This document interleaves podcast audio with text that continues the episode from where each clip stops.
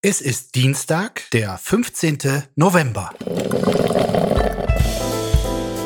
Apokalypse und Filterkaffee. Die frisch gebrühten Schlagzeilen des Tages mit Markus Feldenkirchen.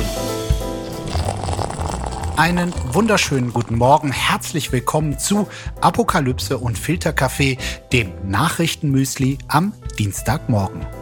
Ja, gerade heute gibt es wirklich wieder eine Menge zu besprechen. Großereignisse stehen an. Es gibt Entwicklungen, die relevant oder wenigstens so abstrus sind, um von uns seziert zu werden. Und genau das darf ich heute mit Deutschlands bester, in jedem Fall aber vielseitigster Fernsehmoderatorin. Sie kann ernst, sie kann heiter, sie ist journalistisch oft unerbittlich und zwischenmenschlich voller Empathie und sie hat, das kann man wirklich ganz objektiv sagen, einen großartigen Geschmack, wenn es um Fußball geht.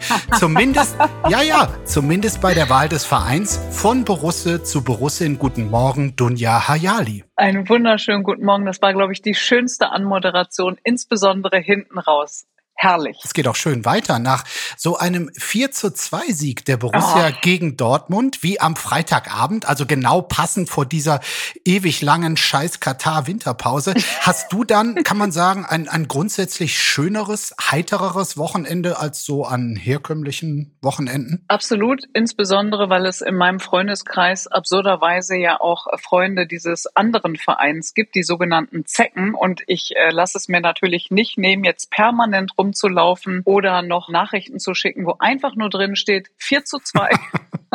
Schöne Grüße auch von mir an die sogenannten Zecken und wir legen gleich los und kommen noch zu einem anderen Verlierer des Tages.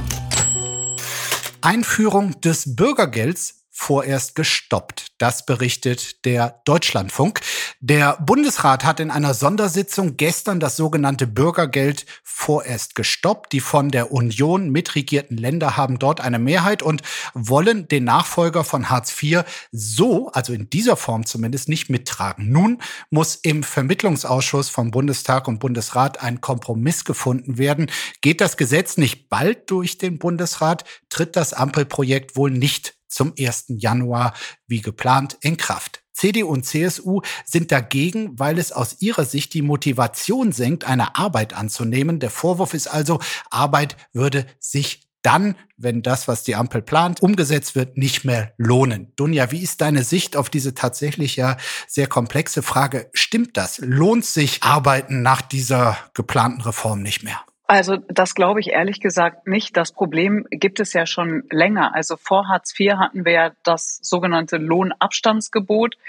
Und seit Hartz IV können ja Menschen, die trotz Arbeit zu wenig haben, aufstocken. Das hilft ihnen ja auch. Mhm. Zu Recht. Mhm. Und jetzt beim Bürgergeld, das ist ja eigentlich das Interessante, ist es ja gar nicht anders. Die Union sagt zwar oder erwähnt es nicht und lässt es raus, dass auch jetzt beim Bürgergeld ja weiterhin zusätzliche Sozialleistungen, also wie jetzt der Kinderzuschlag, Heizkosten, Wohngeld etc., dass es das ja trotzdem gibt. Also da gibt es gar nicht so ein Vorher-Nachher. Ja. Und ich finde, ehrlicherweise ist doch das genau das Problem. Also, dass Geringverdiener zum Beispiel mit Kindern immer noch zusätzlich Sozialleistungen brauchen. Und das, finde ich, ist auch der Fehler im System. Und das hat die Union mit zu verantworten. Wenn man das jetzt mal umdreht oder auf den Kopf stellt, müsste man eigentlich dahingehend sagen, die Gehälter müssen hoch. Also der Mindestlohn muss hoch, damit das in irgendeiner Weise wieder fair wird ja. und damit dieser alte Satz, der jetzt immer so vor sich hergetragen wird und der ja im Grundkern stimmt, dass Arbeit sich wieder lohnen muss. Jedenfalls, solange wir in einer leistungsorientierten Marktwirtschaft leben, ist das so, klar. Gut, ich habe ja irgendwie unterschwellig immer den Eindruck, wenn Friedrich Merz über die Lebenswirklichkeit von Hartz-IV-Empfängern spricht, dann ist es in etwa so fundiert, wie wenn Arnold Schwarzenegger über das Synchronschwimmen spricht. Aber das kann natürlich böse Unterstellung sein. Ich komme bei einem Thema, ehrlich gesagt, ethisch an meine Grenzen. Die Ampel will ja jetzt auch die Sanktionen gegen Hartz-IV-Empfänger demnächst Bürgergeldempfänger, die mhm. aus Sicht des Fallmanagers nicht richtig spuren. Da wollen sie also Lockerungen rein. Die sollen erst später, können die Leute sanktioniert werden. Vielleicht auch nicht mehr ganz so hart.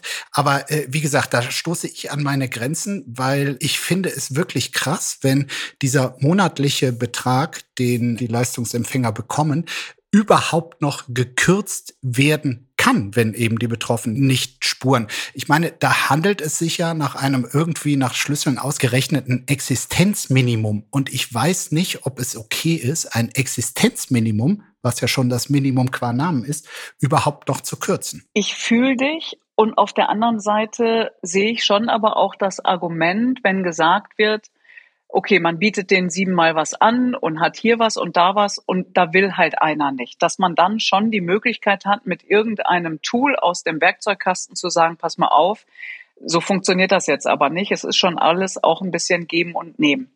Das Problem finde ich jetzt an dem Argument, was ich gerade genannt habe, dass du einfach mal per se vier Millionen Menschen, Pi mal Daumen, glaube ich, unter Generalverdacht stellst. Mhm. Und wir wissen, dass einfach nur 1,5 bis 2 Prozent das ganze Jahr missbrauchen. Und selbst wenn jemand sagt wie Marcel Fratscher, also das kann nicht euer Ernst sein, der Schaden liegt da bei 60 Millionen und da macht ihr jetzt sozusagen einen Riesenfass auf und gleichzeitig Steuerhinterziehung von 100 Milliarden, da regt sich irgendwie nur alle sieben Monate mal jemand auf. Aber gut, man kann ich glaube, das eine beklagen und das andere halt auch. Ich finde, es muss in irgendeiner Balance sein. Weißt du, ich meine, ja. das Problem ist ja, wenn wir uns das nochmal überlegen, das Problem, das durch Arbeitslosengeld 2 entstanden ist, vor, wann waren das? 17 Jahren, 2005. Ja. Auch das Prinzip fördern und fordern ist einfach, dass Menschen, die gearbeitet haben, in Armut gerutscht sind. Und ich finde, das muss das A und O sein, dass das nicht mehr passiert.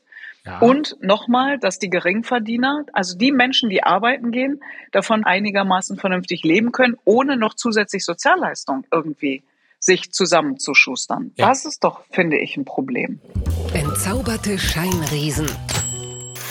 Auch ohne Putin keine Harmonie. Das schreibt Zeit Online über den heute beginnenden G20-Gipfel auf der indonesischen Insel Bali. Der Gipfel ist konfliktbeladen wie nie, selbst wenn der russische Präsident fernbleibt. Die Weltordnung ist im Umbruch und sortiert sich nur mühsam neu. Das schreiben in der Zeit die Wissenschaftler Lars Brozus und Felix Heiduk in einem Gastbeitrag. Ja, Dunja, bevor wir also zum Inhalt dieses Gipfels kommen, du hast mir erzählt, du findest es schon mal ziemlich beknackt, dass dieser Gipfel in Bali überhaupt stattfindet, richtig? Ja gut, ich meine, ich wäre gerne auch irgendwie in Indonesien auf Bali, aber ich habe mich das schon bei, ich habe ja für das ZDF vom G7-Gipfel äh, in der Nähe von Schloss Elmau berichtet und habe mich da das auch. Das war ja um die Ecke. Ja, aber was ist das alles für ein Wahnsinn an Sicherheit, Geldausgaben? Das ist schon total irre.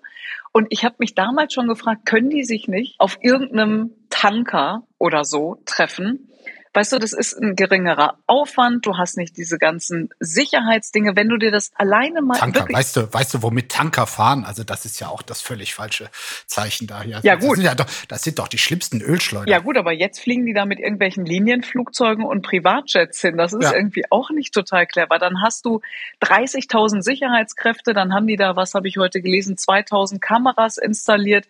Da wird alles überwacht und Proteste sind verboten, religiöse Feste sind verboten, Geschäfte sollen alle zu sein.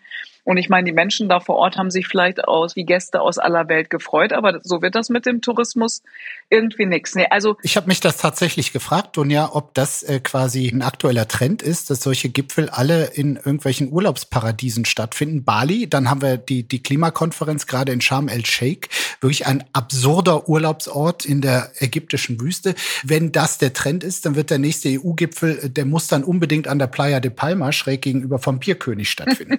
aber jetzt sag doch mal, ich finde meine Idee mit, die treffen sich auf irgendeinem so Flugzeugträger. Weißt du, dann hast du die ganzen Sicherheitsprobleme nicht. Ja, keiner weiß, wo die sind. Quasi das Bad Hersfeld der Welt. Sozusagen. Bad Hersfeld ist ja logistisch so das, was in der Mitte ist. Ja. Einzige Dilemma ist natürlich, du hast nicht die schön inszenierten Bilder. So, wie sie da alle rein ja, und wieder rausrauschen. An, welchen Tanker du da auswählst. Gut, das wird also nicht der Fall sein. Ich glaube, meine, unsere Idee ist zum Scheitern verurteilt, bevor sie überhaupt richtig durchdacht wurde. Also fliegen jetzt alle dahin. Äh, ja. Herrlich auch für den Klimaschutz. Du kennst mein Motto. Reden hilft immer. Ohne mhm. Dialog ist sowieso alles verloren. Ich frage mich halt, wie das geht ohne Putin, aber mit möglicherweise Lavrov. Ja, genau. Lass uns da einsteigen. Was hätte es mit Putin gebracht? Das ist die eine Frage. Was bringt das jetzt mit Lavrov? Ist die neue Frage. Und äh, gestern war ja auch kurz die Frage, bringt Lavrov es noch? Äh, es gab da eine Kontroverse. Nachrichtenagenturen hatten unter Berufung auf verschiedene indonesische Offizielle berichtet, dass eben Sergei Lavrov, der russische Außenminister, eine Klinik auf Bali aufgesucht habe. Dann aber zeigte sich Lavrov lesend in kurzer Hose auf einer Terrasse auf Bali und seine Sprecherin veröffentlichte ein entsprechendes Video auf Telegram, wo auch sonst. Und äh, sie wies die Berichte deutlich zurück. Zitat, wir sind hier mit Sergei Viktorovic in Indonesien und lesen den Ticker und trauen unseren Augen nicht. Ja, mit lauter westlichen Gütern in der Hand. Ne? Hat genau. er nicht irgendwie ein iPhone in der Hand und eine Apple Watch? Und jetzt machen wir hier keine Schleichwerbung, aber ja. Naja, so viel zum Kampf der Systeme und der Westen ist an einem schuld. Okay, jetzt werde ich auch ein bisschen polemisch, aber es ist natürlich, wenn du dir die Situation anguckst, wenn man sich nochmal daran erinnert, beim letzten Gipfel, wo Lavrov einfach als erster reden durfte, das war natürlich ja, irgendwie und ungeschickt. Abgehauen ist. Und dann ist er halt abgehauen und hat sich den ganzen anderen, ja, in seinen Augen wahrscheinlich Quatsch auch erst gar nicht angehört. Deswegen, ich weiß nicht, was da passiert. Biden, also der US-Präsident und der chinesische Präsident, die haben ja immerhin uh, diese russische Atomdrohung verurteilt. Also, mhm. wenn ich mir was wünschen würde, wäre es Weltfrieden. Aber ich glaube, den wird auch dieser G20-Gipfel uns nicht bringen. Ich kann mir nur vorstellen, dass die Amerikaner, und das wird auch nicht da vor Ort sein, sondern eher hintenrum untenrum, wie auch immer, mit den Russen irgendwas ausdealen. Hoffe ich. Es gibt ein paar Signale in diese Richtung, klar, aber wir wissen es nicht. Ich meine, was so ein Gipfel leisten soll, das ist schon Wahnsinn. Also es sollte dort ursprünglich mal um die Corona-Folgenbekämpfung gehen, um den Klimawandel sowieso. Und da sind diese G20-Staaten, die großen 20, wie es heißt, ja eh schon verschiedener Meinung. Und dann reden wir erst über die russische Invasion der Ukraine. Und um diese Machtgefälle auf der Welt mal darzustellen, also es ist ganz klar, so Länder wie China, Indien, Brasilien, Südafrika, die Türkei, Argentinien oder auch Mexiko, die tragen Sanktionen gegen Russland explizit nicht mit, ebenso wenig Saudi-Arabien, das sich zudem weigert, die Ölproduktion zu erhöhen, um den Anstieg der Energiepreise zu drosseln. Da stellt sich dann natürlich die Frage, ist das überhaupt ein geeignetes Gremium, um irgendwas der gerade vorherrschenden Probleme auf der Welt zu verbessern? Ich kann mir das nicht vorstellen. Nochmal, ich glaube, dass es wichtig ist, im Gespräch und im Dialog zu bleiben und sicherlich auch mal in die Augen zu gucken und ja. nicht nur über irgendwelche ähm, Bildschirme miteinander ins Gespräch zu kommen. Aber ich glaube, das Abrüsten im Kampf der Systeme und wer steht auf der einen und auf der anderen Seite, wird sich nicht mit guten und warmen Worten regeln lassen, sondern am Ende geht es wahrscheinlich auch ums Geld. Wer finanziert was? Wer fördert wo? Wer investiert wo? Anders kann ich mir das ehrlich gesagt nicht vorstellen, wie du den oder die ein oder anderen Staaten oder Länder überzeugen kannst, möglicherweise Sanktionen oder was auch immer gegen Russland mitzutragen. Da hat jeder seine eigene Agenda. Also es gibt ja auch ein paar afrikanische Staaten, die nicht mitmachen. Und ähm, solange das so ist, wird sich jetzt auch an so einem G20-Treffen, glaube ich, nicht unbedingt die Welt verbessern. Vielleicht weiß der hier ja, über den wir jetzt reden, äh, wie das mit dem Wunsch nach dem Weltfrieden doch noch klappen könnte.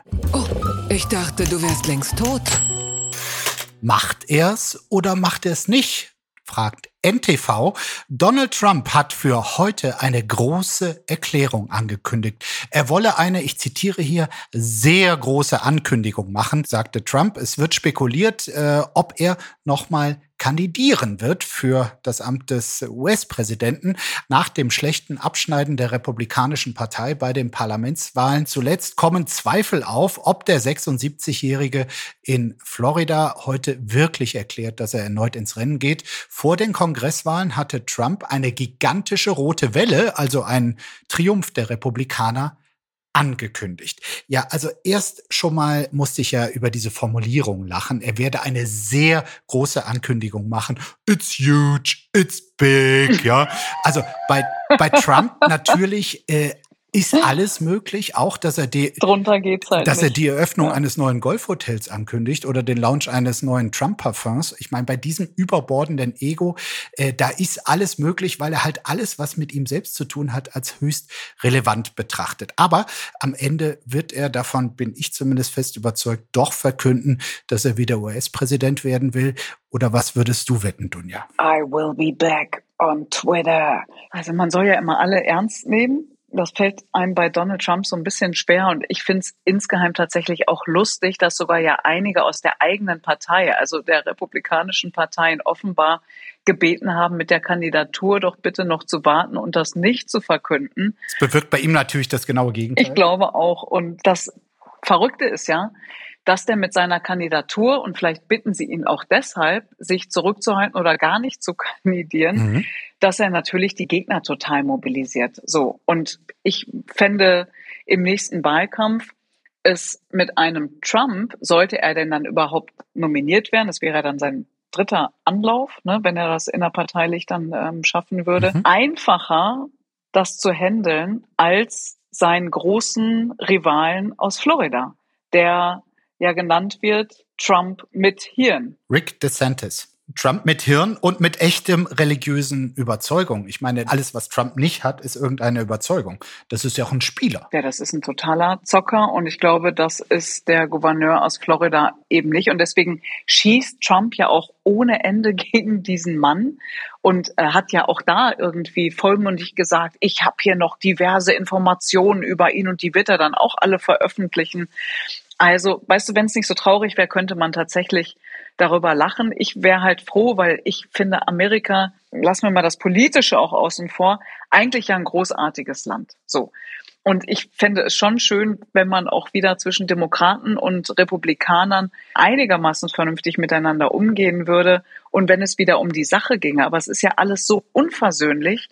Und dann gehen aber auch so positive Meldungen wie, dass Biden es geschafft hat, den ein oder die andere Republikanerin auf seine Seite zu ziehen, also beim Infrastrukturgesetz oder auch bei der Verschärfung der Waffengesetze. Es geht ja alles unter in diesem Wahnsinn von wir hassen euch und wir hassen euch. Und also eins ist schlimmer als das andere.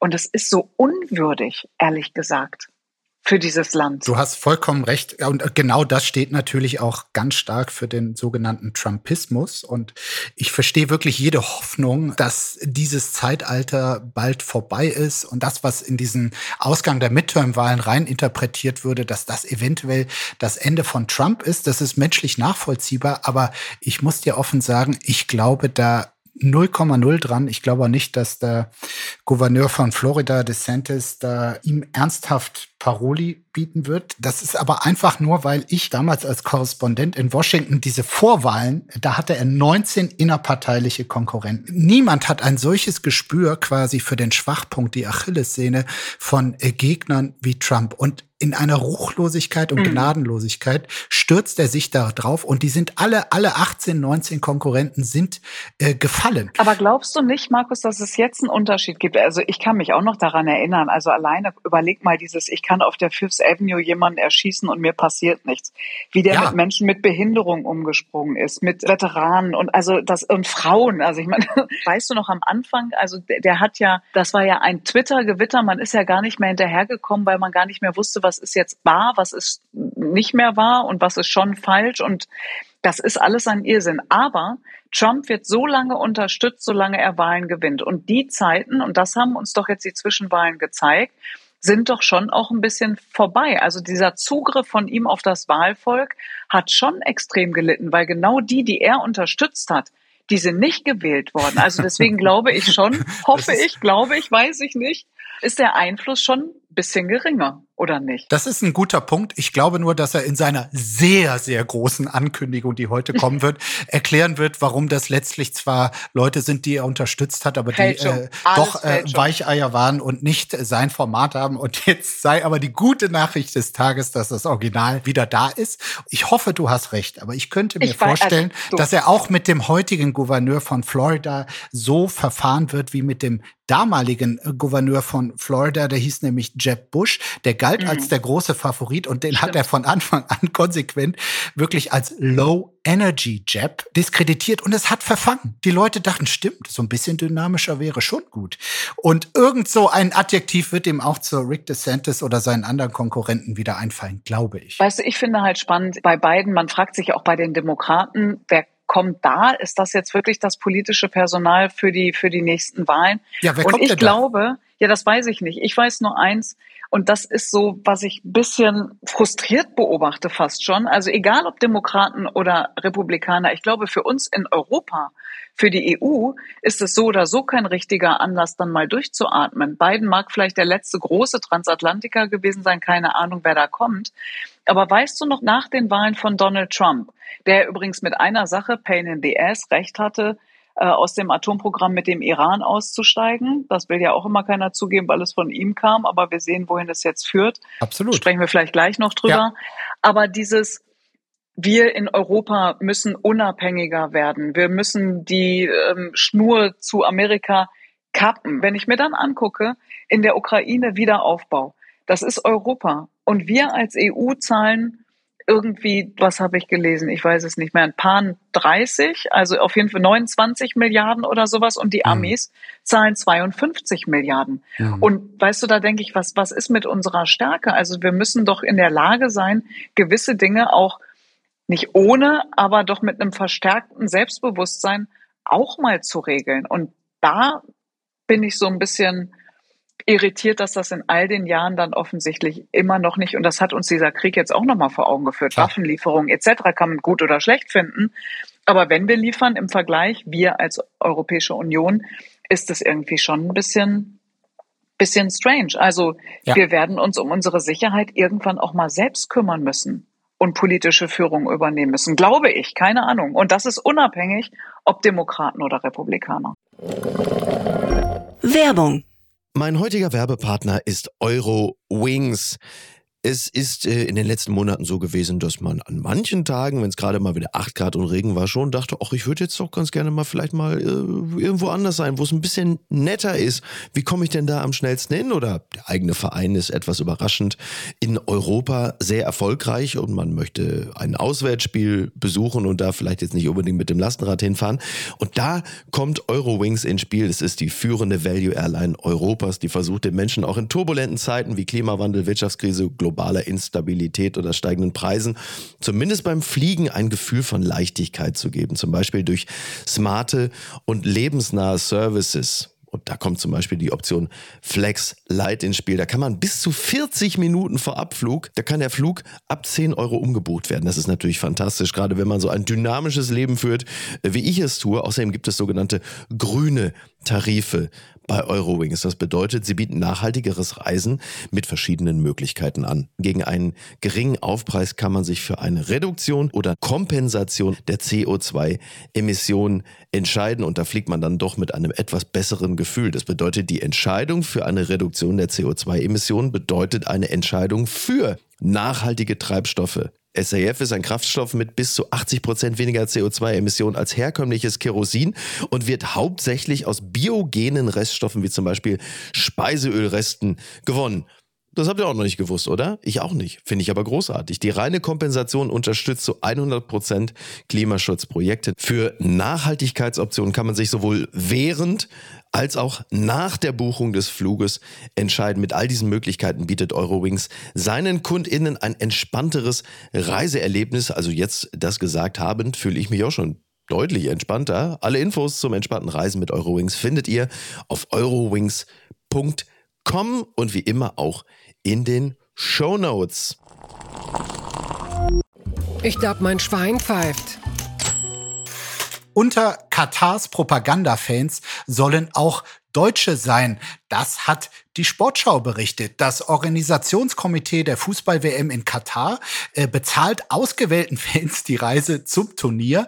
Im Gegenzug sollen diese für gute Stimmung rund um das Gastgeberland sorgen, in sozialen Netzwerken oder aber bei der Eröffnungsfeier. Im Gegenzug übernimmt Katar die Kosten für Flüge, Unterkunft und die Teilnahme an Aktionen und Veranstaltungen. Es ist unfassbar. Also auch Fans aus Deutschland sind übrigens dabei. Der Deutsche Fußballbund teilte der Sportschau auf Anfrage mit, dass ihm das Programm des Organisationskomitees bekannt sei. Es würde aber weder durch den DFB noch durch den Fanclub Nationalmannschaft unterstützt. Man wisse, dass deutsche Fans teilgenommen haben oder teilnehmen werden, aber wir wissen nicht, wie viele Fans sich daran beteiligen, so der DFB. Dunja, was sagt das über einen Gastgeber aus, der meint, sich gute Stimmung erkaufen zu müssen? Also jetzt mit diesen gekauften Fußballfans, irre gibt's überall, auch bei uns. So Ja. ist es nun mal. Wir beide sind Mm, nicht dabei. Nein, ich habe auch, äh, weiß nicht, kriegen die noch eine Rolex obendrauf? Mich wundert ja nichts mehr, was diese Weltmeisterschaft in Katar anbelangt. Nein, nein, nein, ich kann dir sagen, was die kriegen. Pass auf. Die kriegen unter anderem auch die Chance, den englischen WM-Botschafter David Beckham zu treffen, der wirklich eine unfassbare Summe für seinen Katar Für zwei Tage äh. Ich meine, dagegen ist Karl-Heinz Rummenigge, der Rolex-Kalle, echt noch bescheiden gewesen. Ich weiß nicht, ob man es spürt, wie weh das alles tut. Jetzt ist es nur wohlfeil, zwölf Jahre nach der Vergabe, kurz Mhm. vorher, mit dem Finger auf alles zu zeigen, was bei drei nicht auf irgendeinem Baum ist. Es ist schrecklich, schlimm, als Fußballfan ohnehin. Ich frage mich halt, wie geht das in Zukunft dann weiter, wenn halt nur noch nicht demokratische Länder WM oder Olympische Spiele ausrichten, weil wir es Ja. nicht wollen oder nicht auf die Kette kriegen. Das ist ja ein Teil der Wahrheit. Klar, ich arbeite bei einem öffentlich-rechtlichen Sender, der auch diese Weltmeisterschaft überträgt. Das kann man kritisieren. Ich hoffe einfach nur darauf, dass wir zumindest in der Berichterstattung, wie wir es bei den Olympischen Spielen, die auch in China stattgefunden haben, das ist Mhm. ja nun das Land, was nochmal zu Putin gesagt hat, bitte warte doch nochmal mit deinem Krieg, lass uns doch erst die Spiele, so heißt es ja jedenfalls, zu Ende bringen und dann kannst du das gerne machen. Also ich hoffe, dass wir Ich wie, merke, wie wie wir es auch bei den, ringst, ja, ja. nee, das ist, weil ich hoffe einfach, dass wir wie bei den Olympischen Spielen und da ist es ähm, dank toller Kollegen und Kolleginnen auch gelungen, unter anderem Ulf Röller, der eindrucksvolle Filme von dort gemacht hat über die Absolut. Menschenrechtsverletzungen und vieles, vieles mehr. Und das ist dann schon die Aufgabe von uns als öffentlich-rechtlicher Rundfunk. Ich kann jeden verstehen, der das dennoch kritisiert. Ich halte nichts davon, das ist ja im Vorfeld jetzt auch passiert, dass einzelne Spieler darauf verzichten sollen, da mitzufliegen. Ich hätte es, sagen wir mal, verstanden, wenn man sagt, der ganze Verband stellt sich hin und sagt, wir machen da nicht mit. Wir, der DFB, wir haben hier Werte und die kann man nicht kaufen. Und ja, es ist auch ein bisschen was passiert vor Ort. Es ist ein bisschen was besser geworden. Aber das ist wie wenn du in der Hölle sitzt und plötzlich mit einem Finger irgendwo ein ganz kleines Loch gegraben hast und so ein Fisselicht siehst. So ist das für mich. Und wenn man sich Katar anguckt, was haben die mit dem sogenannten Islamischen Staat zu tun? Was haben die bitte mit den Taliban und Afghanistan zu tun? Es ist einfach furchtbar. Und ich hoffe nur, dass man jetzt vielleicht mal daraus lernt. Aber bei UEFA und FIFA, tja, guckst du es denn? Ich werde die Spiele, die mich wirklich interessieren, die werde ich gucken. Als Journalist hat man ja zum Glück die Möglichkeit, auf all das, was einem an der Vergabe und an dieser Diktatur stört, trotzdem hinzuweisen. Und trotzdem äh, verstehe ich das, dass diejenigen, die dort das zeigen wollen, was sie einfach als Sportler drauf haben, zeigen wollen. Und ja, ich gestatte mir da dann auch mal hinzuschauen. Bitte empören Sie sich jetzt. Habe ich doch gerade schon. Okay, weiter geht's. Ja, sehr passend. EU beschließt neue Sanktionen gegen Iran, das berichtet die Süddeutsche Zeitung. Im Iran hat ein Revolutionsgericht ja gerade erst einen Demonstranten zum Tode verurteilt, weil er bei den Protesten gegen das Regime aktiv war. Ein Unruhestifter sei am Sonntag wegen Gefährdung der nationalen Sicherheit zum Tode verurteilt worden, erklärten die Justizbehörden. Fünf weitere Personen müssen langjährige Haftstrafen antreten und die EU hat daher nun neue Sanktionen gegen Iran erlassen. Konkret sollen von den Strafmaßnahmen 31 Personen und Einrichtungen betroffen sein, darunter zum Beispiel Mitglieder des inneren Machtzirkels, der Revolutionsgarden. Die Strafmaßnahmen sehen vor, dass Einreiseverbote erlassen und in der EU vorhandene Vermögenswerte eingefroren werden.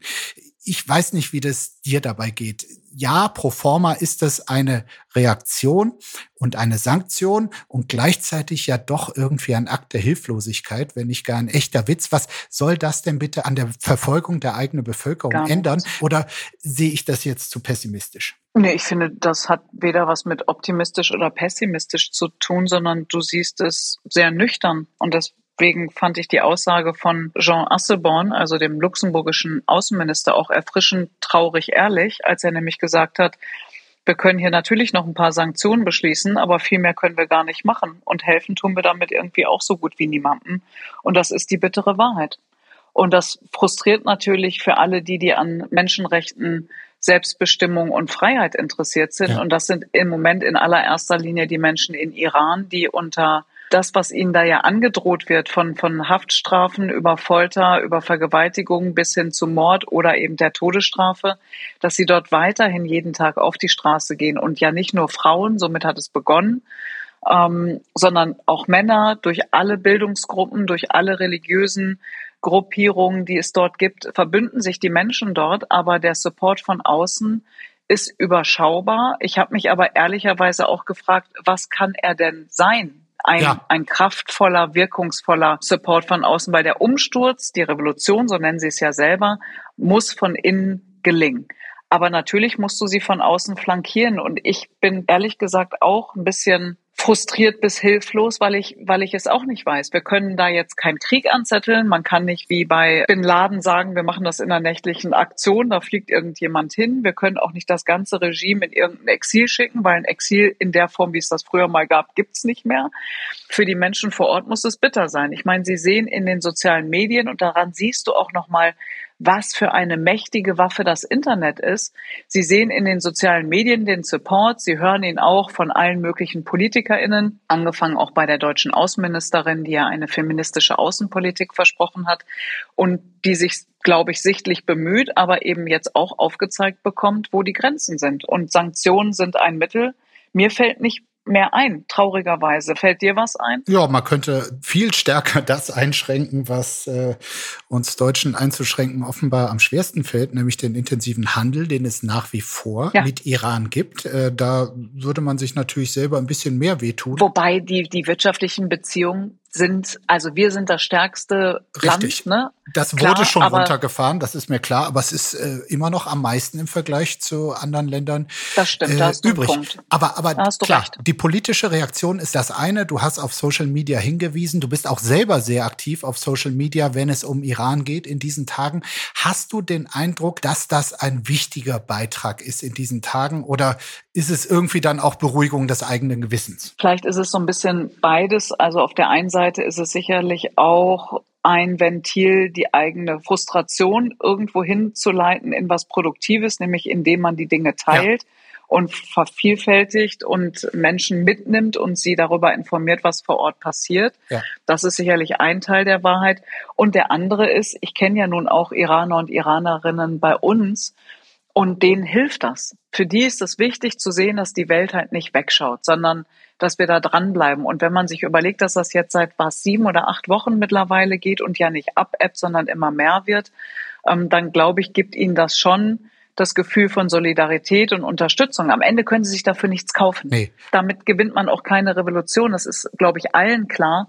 Aber das Gefühl, nicht allein zu sein und dass Menschen hingucken und dass das ein wichtiges Thema ist, auch wenn es weit weg ist, ich glaube, das ist schon relevant. Also ich glaube auch, dass äh, ab dem Moment, wo weder die Politik noch Prominente äh, außerhalb des Iran dort hinschauen, äh, dass dann die Schergen irgendwie sagen, okay, Leute, jetzt äh, machen wir wieder äh, äh, Diktatur. Gemetzel, sagen wir es, wie es ist absolutes Gemetzel wird da stattfinden, wenn, wenn wir aufhören, dahin zu schauen. Und deswegen. Ist das deine Sorge? Naja, wenn du dir überlegst, ähm, bei der Grünen Revolution 2009, aber auch bei dem, was 2019 passiert ist, da sind die Menschen auch aus anderen Gründen auf die Straße gegangen. Das wurde sehr blutig niedergeknüppelt. Wenn wir uns angucken, was aus Belarus geworden ist, wo auch mutige Frauen den Anfang gemacht haben. Irgendwann hat die Welt nicht mehr hingeguckt und was ist daraus geworden?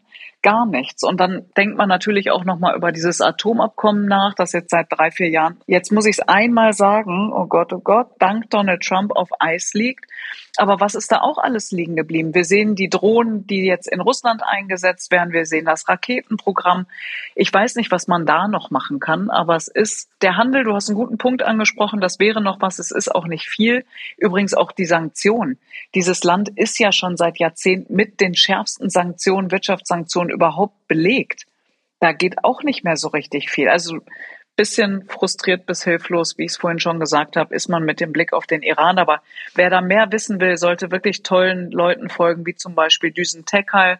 Die macht einen wahnsinnigen Unbedingt, Job ja. und ähm, ist da ganz aktiv und macht irrsinnig viel. Das ist schon auch beeindruckend. Sowas kann man sich nicht ausdenken. Chaos-Tage bei Twitter. Das berichtet Tagesschau.de. Ja, äh, sie schreiben, das Chaos rund um die Verifizierung von Twitter-Accounts über ein blaues Verifikationshäkchen bekommt eine politische Dimension.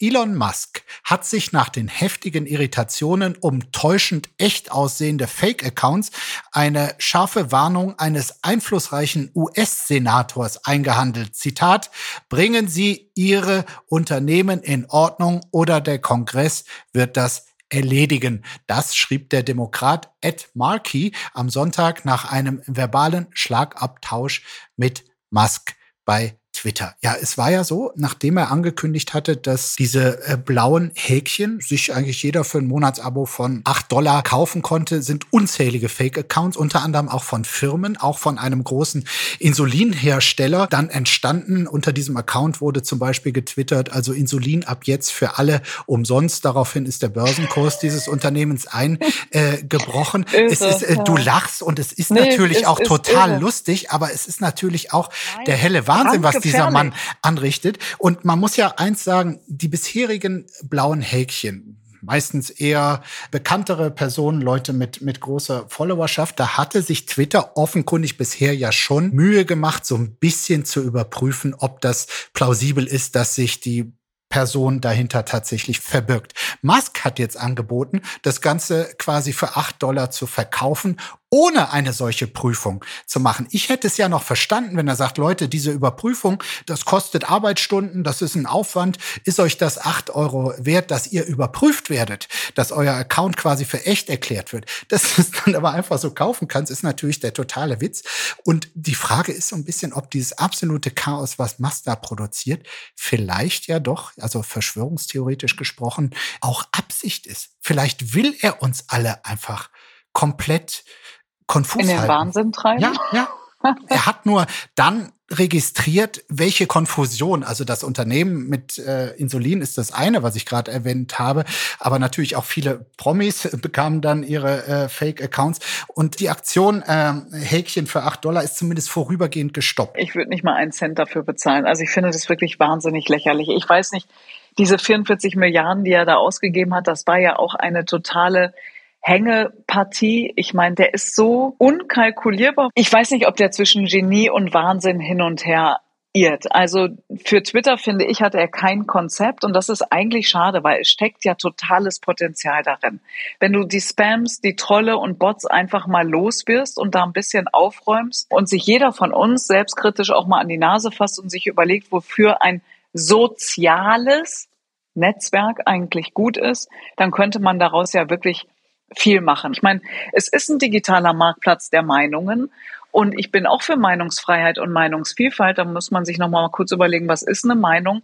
Denn was ist denn passiert, als er das übernommen hat und das angekündigt hat? Hier gibt's wieder mehr Spielraum. Das N-Wort, wie oft wurde das benutzt? Wie viele rassistische, diskriminierende Dinge wurden plötzlich getweetet? Und es hat offensichtlich auf dieser Plattform niemand interessiert. Ja, wie auch, wenn er alle rausschmeißt, die dafür mal zuständig waren, da ein bisschen Ordnung reinzubringen. Ich finde es traurig und ich finde auch erschreckend eigentlich, dass TikTok gehört China, Facebook und Instagram gehört Zuckerberg, jetzt gehört Twitter einem einzigen. Ja, ich weiß nicht, was aus Mastodon. Ich habe mich da jetzt angemeldet. Es ist nicht kommerziell, es ist noch freundlich. Ich blick's noch nicht so ganz. Ich gucke mir das jetzt mal in aller Ruhe an. Aber wie viele Plattformen auf dieser Welt will man bespielen und bespaßen und sich dann auch kümmern? Ich bin mir dann noch unsicher. Nach den wirklich sehr vielen, sehr problematischen Nachrichten, die wir jetzt hier besprechen äh, mussten. Zum Abschluss eine Nachricht darin ist alles schön. Also quasi der Sissi-Film unter den Nachrichten. Oh, herrlich, ich lehne mich schon mal zurück. Blattgold. Eine Orchidee namens Olaf Scholz Darüber berichtet RTL.de. Endlich ist es soweit. Es gibt nun eine Orchidee mit dem romantisch zuckersüßen Namen Olaf Scholz. Auf seiner Südostasienreise wurde die Blume feierlich nach dem deutschen Bundeskanzler benannt. Die Renantera ist eine Orchidee, die besonders schöne Blüten hervorbringt. Als ich das las, war mir klar, nach wem soll sie sonst äh, benannt werden. Und sie bevorzugt einen hellen, zugluftfreien Raum, heißt es weiter in der Meldung. Insgesamt gibt es mehr als 1000 Orchideengattungen mit bis zu 30.000 Arten. Sie nach Staatsgästen zu benennen, ist ein traditionelles Zeremoniell in Singapur. Vor elf Jahren wurde übrigens auch eine Blume nach Angela Merkel benannt. Die Orchidee der damaligen Kanzlerin war zartrosa und passte zu Merkels weißem Sakko. Ja, also jetzt mal ganz ehrlich und alles Sissihafte beiseite, passt eine Orchidee zu Olaf Scholz? Also, oder wäre da nicht ein Kaktus äh, besser gewesen? Also mit was für einer Werft du das vorgelesen hast. Also ja. das scheint ja wirklich ein Thema zu sein, was dich richtig inspiriert. Naja, ich fand es erstmal schön, auch eine schöne Nachricht rund um unseren ja. Bundeskanzler, ist ja auch nicht äh, so oft. Hab mich dann aber, wie gesagt, doch gefragt, ob das nicht ein bisschen ähm, auch zu kitschig ist und ob es überhaupt passt. Also Orchideen sind ja ein tricky Gewächs. Die brauchen ja sehr viel Liebe und sehr, sehr, sehr sehr den Eindruck hat man bei Scholz vorsichtige ja Pflege. Dass er viel Liebe braucht. Das weiß ich nicht. Das kann ich nicht beurteilen. Ich weiß auch nicht, ob er viel Pflege braucht. Ein Kaktus ist natürlich etwas resistenter als die Orchidee. Ähm, wir werden sehen. Äh, wenn jemals eine Pflanze nach dir benannt würde, Dunja, welche würdest du dir wünschen? Hei.